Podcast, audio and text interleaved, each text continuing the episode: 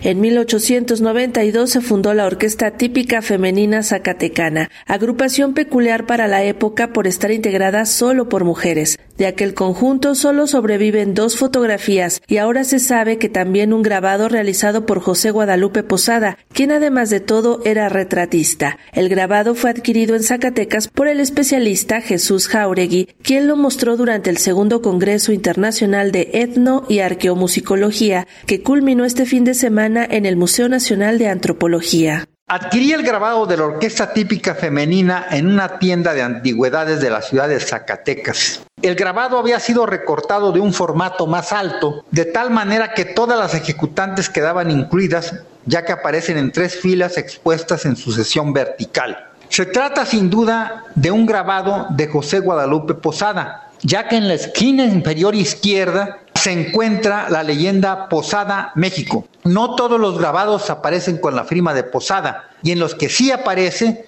unas veces está con letra de imprenta y otras con caligrafía manuscrita. La mayoría de las veces solo firma Posada y unas pocas veces JG Posada. Pocas veces añade la rúbrica. Sus medidas son 25 centímetros de ancho por 17 centímetros de alto. Y es posible que se trate del grabado retratístico más amplio de este autor en términos de personajes, que son 18, y de detalles de cada uno de ellos. El nivel de detalle logrado por el grabador mexicano en este retrato resulta notable, pues no solo da cuenta de los personajes y de sus instrumentos, sino también de sus peinados, vestidos y tocados. El vestuario de las señoritas corresponde a una adaptación del presentado por la mítica china poblana. Todas ostentan el rebozo terciado y la falda amplia, quizás con crinolina interior de tul. Asimismo, todas presentan rebozo fajilla en la cintura. Doce, excepto seis, ostenta flores adornando su peinado. Rostro, peinado, vestido, actitud al tocar y variedad de instrumentos musicales. Dos violonchelos, un arpa, dos guitarras de caja profunda, una flauta transversa,